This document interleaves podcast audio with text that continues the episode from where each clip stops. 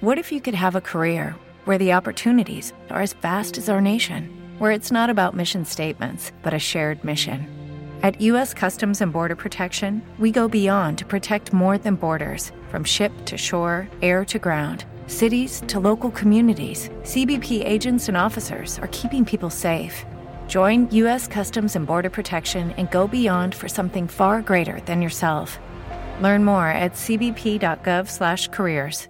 Olá, seguidor. Um abraço para você, abraçando a todos que sempre têm um tempinho, né, para ouvir aqui o comentários com Sócrates da Silva. Olha só, hoje vamos falar de futebol europeu e do que está acontecendo por lá é, é, bem verdade que os acontecimentos estão ocorrendo no momento em que a gente está conversando aqui e provavelmente novidades surgirão do transcorrer dessa semana. Mas a grande notícia é a criação da Superliga, uma Superliga que nasce é, com clubes muito grandes, com clubes muito ricos, mas de apenas três países, porém com a possibilidade de entrada de outros: Manchester United, Liverpool, Manchester City, Arsenal, Chelsea, Tottenham, esses da Inglaterra Barcelona, Real Madrid, Atlético de Madrid, esses da Espanha, Inter de Milão, Milan e Juventus, esses do futebol italiano. Você percebe aqui que não há nenhum francês, nenhum alemão, nenhum holandês, esses preferem ficar sob o guarda-chuva da UEFA.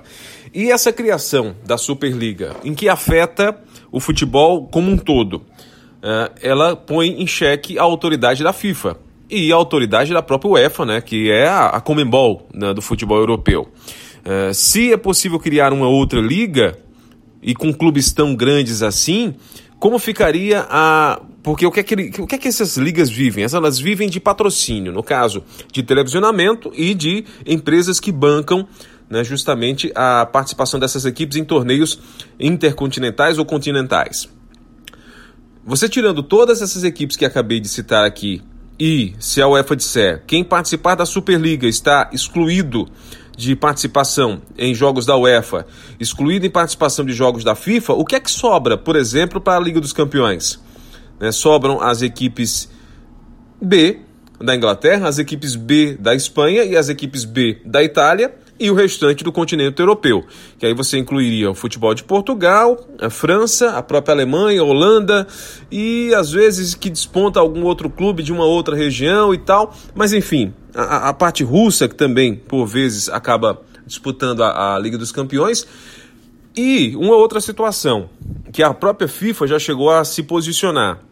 Atletas que estiverem participando ou ligados a clubes que não pertençam ao quadro, à, liga, a, aquilo que a FIFA determinar, estariam excluídos de competições. Imagina só o que seria uma Copa do Mundo sem os jogadores desses clubes que acabei de citar. Porque se a FIFA mantiver esse posicionamento, atletas que estão no Liverpool, atletas que estão no Manchester, nos dois, né, no United e no, no City, atletas que estão no Real Madrid, no Barcelona, uh, não disputariam Copa do Mundo nem por suas seleções, é, nem por qualquer uma outra possibilidade. Né? Eles estariam fora desse torneio. E aí, quem comprou os direitos de transmissão de Copa do Mundo, quem comprou as cotas de patrocínio de Copa do Mundo, estaria satisfeito com isso? Gente, a briga é muito grande e a, a legislação europeia estabelece que o monopólio não é possível. Né? É, é, é incentivado, inclusive, que mais de uma entidade tome conta de determinado With lucky landslots, you can get lucky just about anywhere. Dearly beloved, we are gathered here today to. Has anyone seen the bride and groom? Sorry, sorry, we're here. We were getting lucky in the limo and we lost track of time. No, Lucky Land Casino, with cash prizes that add up quicker than a guest registry. In that case, I pronounce you lucky. Play for free at LuckyLandSlots.com. Daily bonuses are waiting. No purchase necessary. Void where prohibited by law. 18 plus. Terms and conditions apply. See website for details. Setor. Já acontece em outros esportes que não futebol, esportes que não movimentam essa mesma quantia de dinheiro.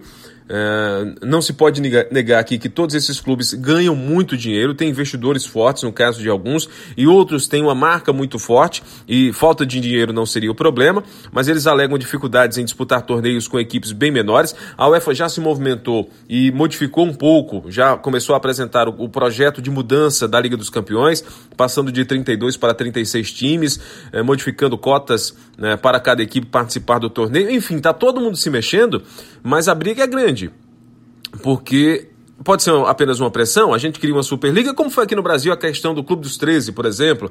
A gente cria uma, uma, uma Superliga, a gente cria uma nova entidade e aí a gente pressiona para que a UEFA atenda aos nossos pedidos. Pode ser? Pode ser uma estratégia. Mas qual é o patrocinador que não gostaria de estar em uma competição onde todos esses clubes estão dentro? É uma batalha enorme que a gente vai ver a partir de agora. É claro que a cada momento surge uma informação nova. Essa questão da exclusão de atletas e clubes por parte da FIFA é real. Não se sabe se a FIFA teria condição de fazer isso. Né? né? Os próprios treinadores e jogadores de algumas dessas equipes já externaram sua posição que são contra a Superliga, preferem né, continuar disputando as competições da UEFA a briga está só começando. A gente tem que ficar de olho porque isso vai repercutir no mundo inteiro, né? Por esses motivos que acabei de citar.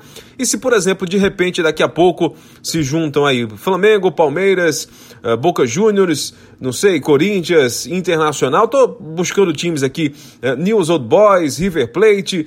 Vamos pegar mais alguns, né? Alguns da, da região sul-americana, pessoal lá do Paraguai, pessoal do Uruguai, uh, e, e decidem criar uma Superliga Sul-Americana. Como fica a Comembol?